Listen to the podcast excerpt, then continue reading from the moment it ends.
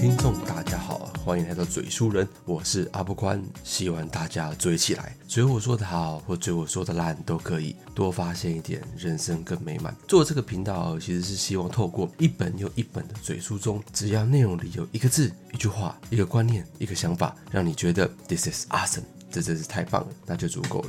最近啊，我大概算了一下，我应该有吃超过二十件的地瓜球。我真的觉得地瓜球好好吃，我真的好喜欢吃地瓜球。我觉得地瓜球每一件在卖，每一件的特色也都不一样，有的特色真的很强烈，不管是它的内馅或它的外皮。不过我在吃的同时啊，地瓜球在炸，我就在那边看，看了之后我就一直在想，老板不断的拿着一个漏勺在那边压扁一颗一颗的地瓜球，可这边让我感到费解啊，为什么？为什么这样压啊？地瓜球会又砰，这样压啊？地瓜球又会这样砰，为什么嘞？为什么会这样做嘞？所以今天的冷知识，我觉得是探讨这个问题。地瓜球也很神奇哦，你越压越大颗，越发的膨胀，而且压的越多次，口感就更 Q 弹。我真的是搞不懂啊。那因为最近录这个 podcast 嘛，所以我就做了功课查这个冷知识。那主要原因是这样子：为什么经过高温油炸、不断挤压的地瓜球，反而成为外皮酥脆？巨 Q 弹口感的空心球体，来，原因是这样，地瓜球啊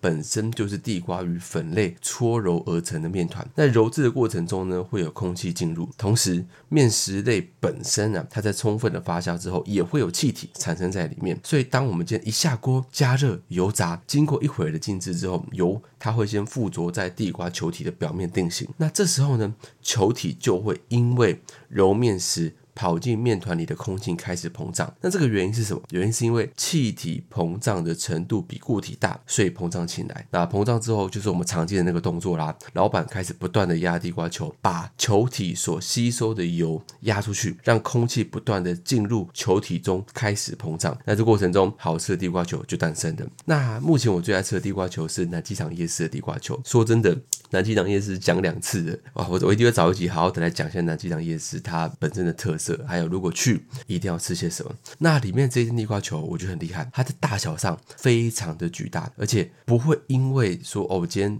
炸了，然后。放久一点时间之后，它就慢慢的缩小，不会一样巨大，口感是相当的酥脆，包装的纸袋也一点也不会因为这个地瓜球而油腻。那排队啊，说真的不是没有原因的，我几乎每次去都要买个一包来吃，真的很满足。而且今天你只要热乎乎的吃那个地瓜球啊，它是脆中带弹，而且它这个脆是会整个把你的嘴巴塞满，咬下去里面就让用地瓜告诉大家啊，我是地瓜啊，我是紫薯，它的味道的分明，这个壁垒是相当强烈，所以我强烈推荐啊。就如果有去南机场夜市，除了吃我上次提到的什么水饺啊，或者是喝它的豆浆红茶，啊，如果有机会，这个地瓜球一定要吃。好，冷知识讲完了，我们回到正题。今天要讲的书是《穷查理宝典》，那作者是谁？我相信大家应该很清楚，就是我们的查理，不然怎么会叫《穷查理宝典》？那查理啊，这个人很特别啊，他本身是巴菲特的导师、人生合伙人，当今最伟大的思想投资家。而这本书《穷查理宝典》就是这个金融大鳄查。理的投资哲学的大集结，书里有过去他二十多年来的十一场演讲和他发表的各种文章整理而成。穷查理宝典中讲的很多道理，真的很多。如果这一集没有时间听，一定要找时间听。我没有骗你，真的一定要找时间听。那如果真的你跟我讲你没有时间听，那我这边归结一句话，你帮我记起来：通过提升自己。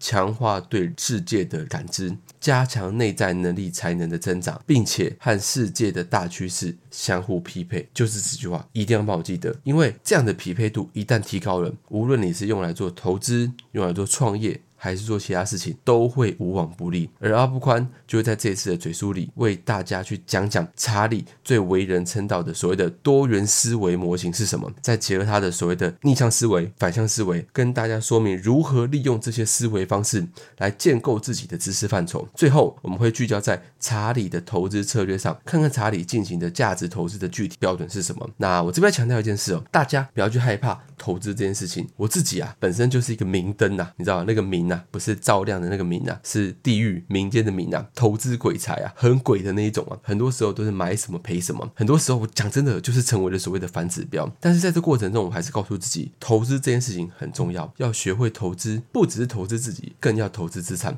就像我前一本书所说的，《穷爸爸富爸爸》强调的叫做投资资产的重要性。没听的赶快去听啊！只有不断的累积资产，那明天与未来才会是你期待的美好。那在我们具体。介绍查理的核心观点之前啊，我们先讲讲查理这个人。或许大家对他并不是特别熟悉，可是大家一定知道他的合伙人股神。巴菲特，有人认为查理其实在某种意义上是巴菲特的导师。巴菲特也自己说过，如果在投资的道路上有人对他影响最大的话，第一个是被誉为华尔街教父的 Benjamin Graham，第二个就是查理。那查理跟巴菲特他们是波克夏公司的合伙人，而波克夏是全球股价最高的公司，在二零一七年四月，它的股价来到了二十五万美元，换算成台币就是你今天要买一张它的股票要七百五十万台币，而查理就是这家超级。赚钱公司的奇迹创造者，那。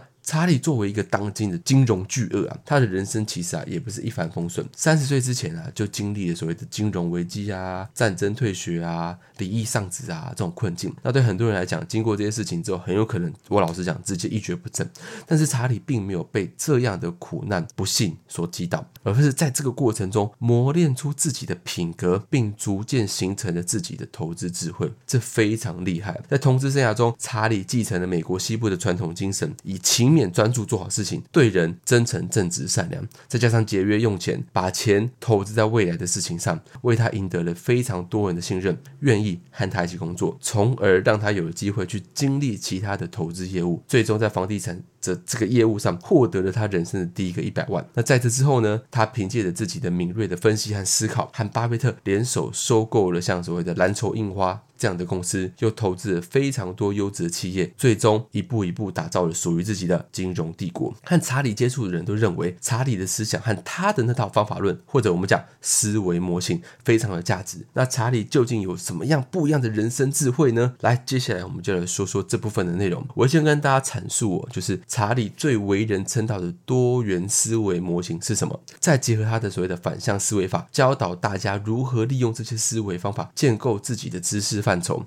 最后我们再聚焦查理的投资策略上。那我老实讲哦，很多人呐在推荐《穷查理宝典》这本书时，都不约而同提到了查理芒格的多元思维模型。查理其实啊，他就是不断的去。强调说，你要学习众多的专业知识，来形成一个思维模型的复合式框架。当如果你手上只有一种工具，你就只能用这种工具来干活。所以查理说，最重要的事情就是牢牢记住一系列的原理，例如说复利原理啊、排列组合原理啊、决策树原理啊、误判心理学原理啊等等一百种所谓的心理思考模型。这些啊，往往就是加在一起，它就能有非常强大的力量。那这讲这种说真的，只要有两种、三种、四种力量作用在同一个方向，你通常能够获得的不是只是仅仅这几种力量之和，而是会发生，例如说一加一大于三，一加一加一大于四这样的可能性。所以，如果要建造这种所谓的多元思维模型，在查理看来，我们呐其实就像科学一样。说真的，宇宙是一个复杂的整体，人类全部的知识都是在对这个复杂的整体进行研究。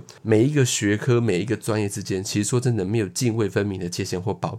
它其实是互相影响的。如果你今天用单一的思维模式去看待事物，很有可能就会去扭曲的所谓的现实，直到。它符合自己的思维模型，然后你去犯下了愚蠢的、可笑的错误。那这东西在过程中，就是你可能在不断的说服自己说啊，这东西是这样，这东西是这样，所以才会这样。一大堆的通则，一大堆的外力，最后得到了自己的思维模型。就像查理最常引经据典的小故事，在手持铁锤的人看来，全世界都像一颗钉子。那古时候呢，也有一个类似的老老掉牙笑话，就是说有一个常年在街上要饭的叫花子说：“假如我当上了皇帝，我一定要拿着金。”饭碗去要饭。好，这个笑话虽然比较过，但是它也在一定的程度上反映了所谓的单一思维的局限性。当我们提起多元思维的时候，一般来讲我们会把它当成是一种方法论，但从本质上来说，其实是认识世界的一种基本态度。这个态度本身是包容的、有系统的，也就是查理所说的多元的。为什么这样说呢？来，阿布宽来跟大家解释一下。大家有没有发现，越是成熟的人，其实越少谈主张，而是在不同的角度来做解释。来，我讲哦。什么叫做没有主张只谈解释？这代表什么意思？也就是说，在面对一个问题，他很少去讲这种所谓的主张性的观点。比如说啊，对吧？我们台台湾的政府应该要怎么样？或者说你这样做是对的，你这样做是错的？谁是好人？谁是坏人？这些话题，成熟的人他不讨论、不评论，他关心的是面对这一个现象，面对这个表象有没有不同的解释？我们能不能换一个角度去看？有的人会说，这不是只是空谈不实践吗？来，我讲真的哦，恰恰相反，关心别人怎么做才是空谈，因为你干涉的叫做别人的实践，关心对世界不同角度的解释，才会落实到自己的实践中。也就是说，在主观理解。到客观实践的过程中，我们要注意到这两个啊，也就是说，主观世界跟客观世界是它其实是有一条深深的沟的。主观世界里有一大堆的绝对的原则，而客观世界里只有刚刚好的行动。我们怎么理解这句话？来举例来说，我们今天学开车嘛，我们就这样上驾训班。那我们学习的是什么？所谓的交通规则，还有什么汽车的基本操作，这些东西都是所谓的主观世界的事。我们学到了很多原则，但是一旦进了车上了路，原则的用处就不大了。因为开车的每一刻，你到底是要左打方向盘，还是右打方向盘，还是打低档打 R 档，都不对。开车实践的就是所谓的刚刚好，不左也不右，稳定的前进，这就是客观世界里的实践。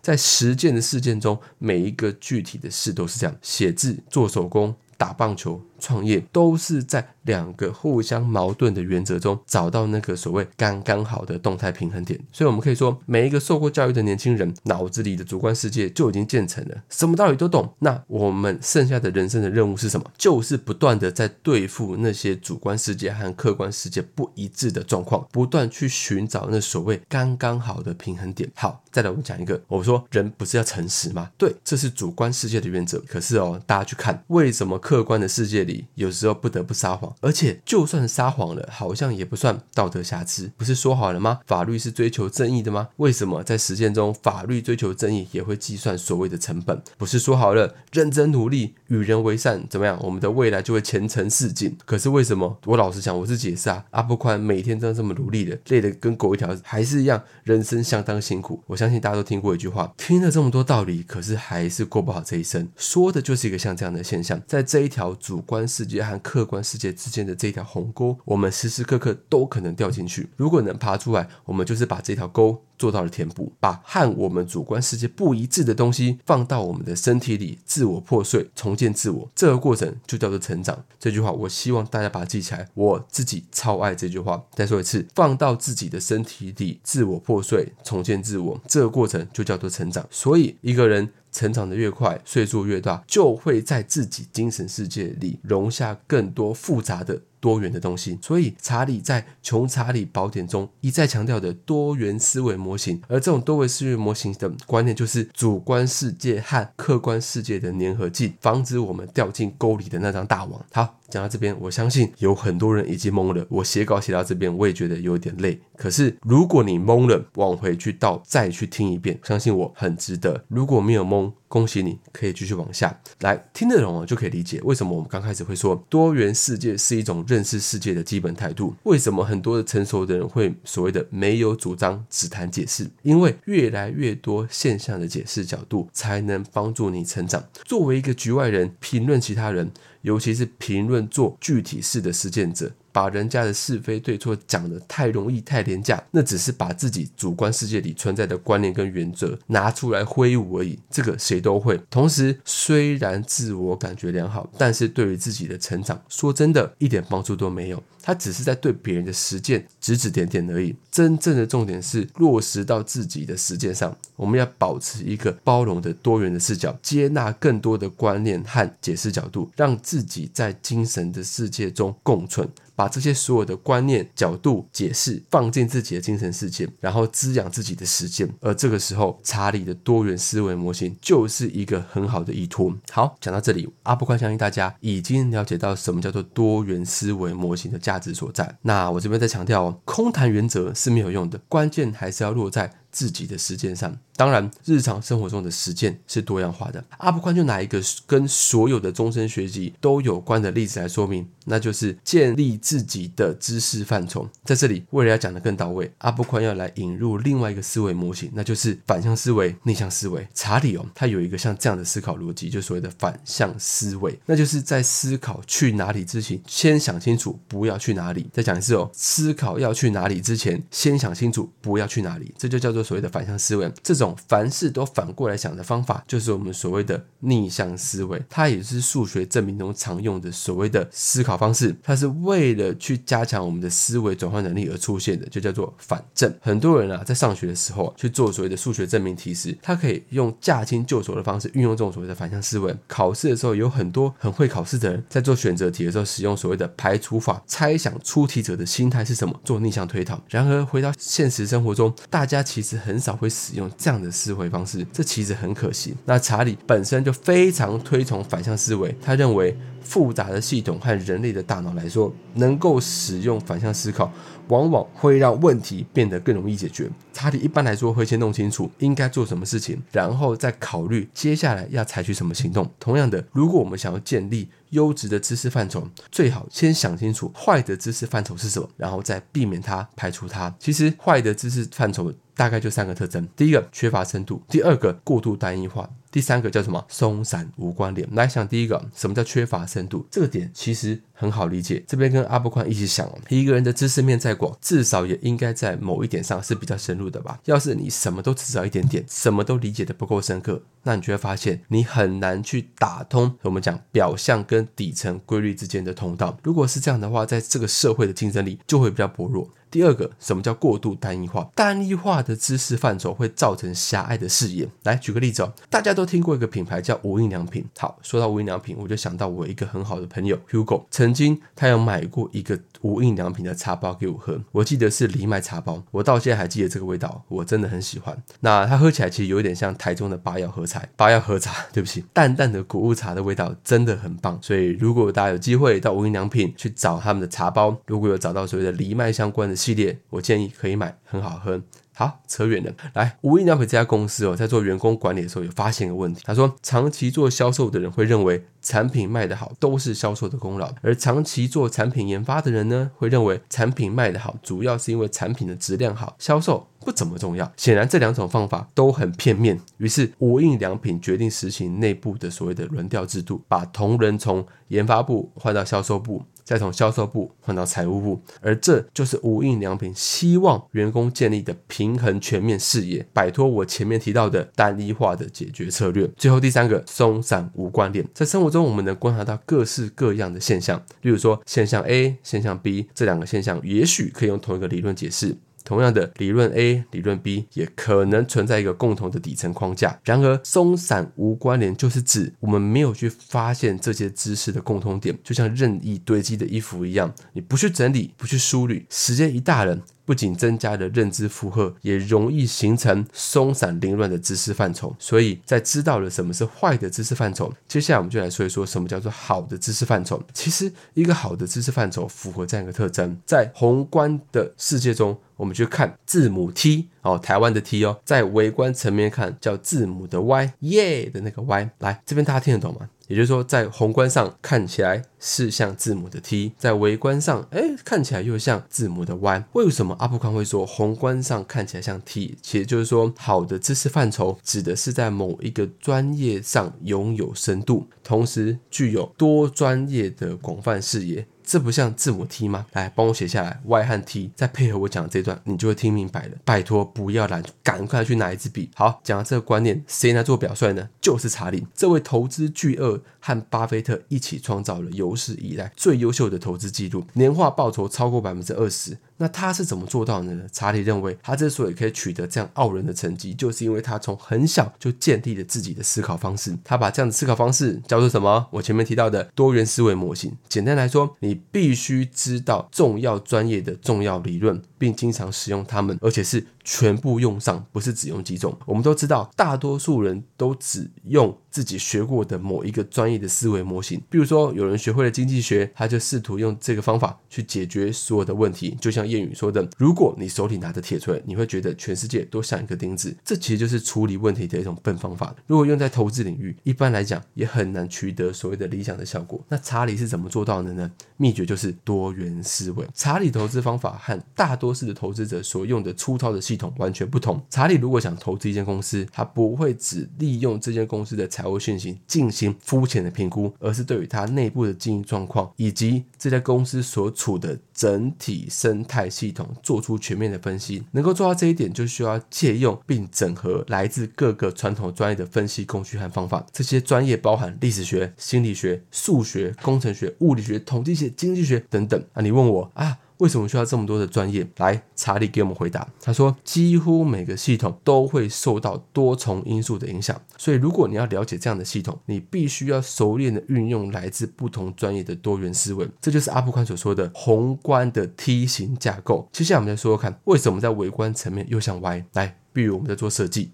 也许我们只用了设计方面的知识，我们 AI 用了 PS 设计一张美美的排版好看的图，但对于 Y 型知识架构来说，我们不能只使用单一知识，还要将其他类型的知识合起来一起使用。比如设计加认知科学就是很棒的 Y 型知识架构。如果你想设计一张海报，我们提前去考虑看到的人，也就是所谓的受众，应该优先获得什么样的资讯，会有什么样的情绪反应，是不是符合受众的期待，是不是符合受众预期，能不能引发他们的好奇，受众能不能无需思考就知道如何进行下一步。我们来想想看啊，如果一个设计师了解人的认知系统、认知架架构，哪怕只是一点点的基础原理，设计出来的作品都会比不了解的好很多。所以我说，Y 型的知识架构强调的是在微观的应用层面，我们必须要把两种专业以上的知识刻意合成并使用。为什么要说刻意？因为对大部分人来说，做自己擅长的工作，很长就会陷入所谓的常规套路当中。如果没有刻意加入其他专业知识，那很容易就会直接死亡，甚至就是我们讲慢性死亡。好，上述就是《穷查理宝典》这两本书中的第二个核心内容。那我们都知道啊，在现代社会中，构建自己的知识范畴是非常重要的。什么是好的知识范畴？我们又该如何构建？这样的知识范畴，我们借用了查体的逆向思维，我们又分析了什么是坏的知识范畴，又建立在查理的多元思维模型，我们提出了什么叫做好的知识范畴，并且我们指出，想建构好的知识范畴有三个步骤：找到深入的知识点，建立多元专业的知识范畴。整合并交叉的使用这些知识。好，那大家之后可能会问啊，那我有了这些东西，了解这种东西，那第三个阿布宽尼就有提到的所谓的投资界的大神查理，他自己的投资心法到底是什么？好，那我这边就和他来说说这套心法。那我在整理这段文字的时候，其实我老实讲，我知道很多人接下来听完之后一定会觉得啊，这就是 bullshit，或者说啊，这听起来不就是基本盘吗？或基本面吗？或者说这不是很平易近人的知识吗？可是我要讲的是，越是平易，越是基础。也越少人真的去达到，因为他要理解的范畴实在太多。所以，当你愿意做出像查理这样全盘通盘性的了解，那我相信你的成绩一定不会太差。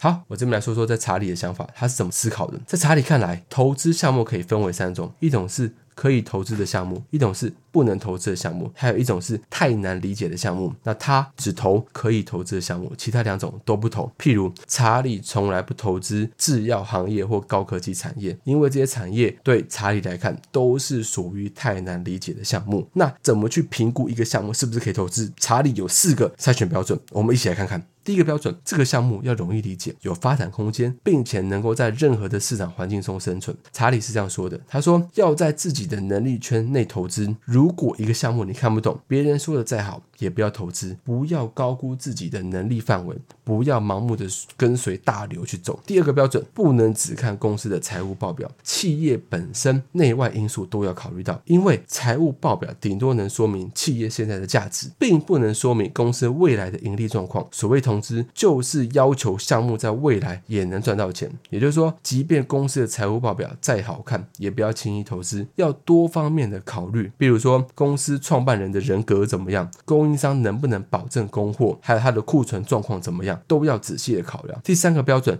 要看一家公司的护城河够不够宽。什么是护城河？就是行业壁垒。一家企业最重要的竞争优势，不是今年赚了多少钱，而是未来还能不能继续赚钱。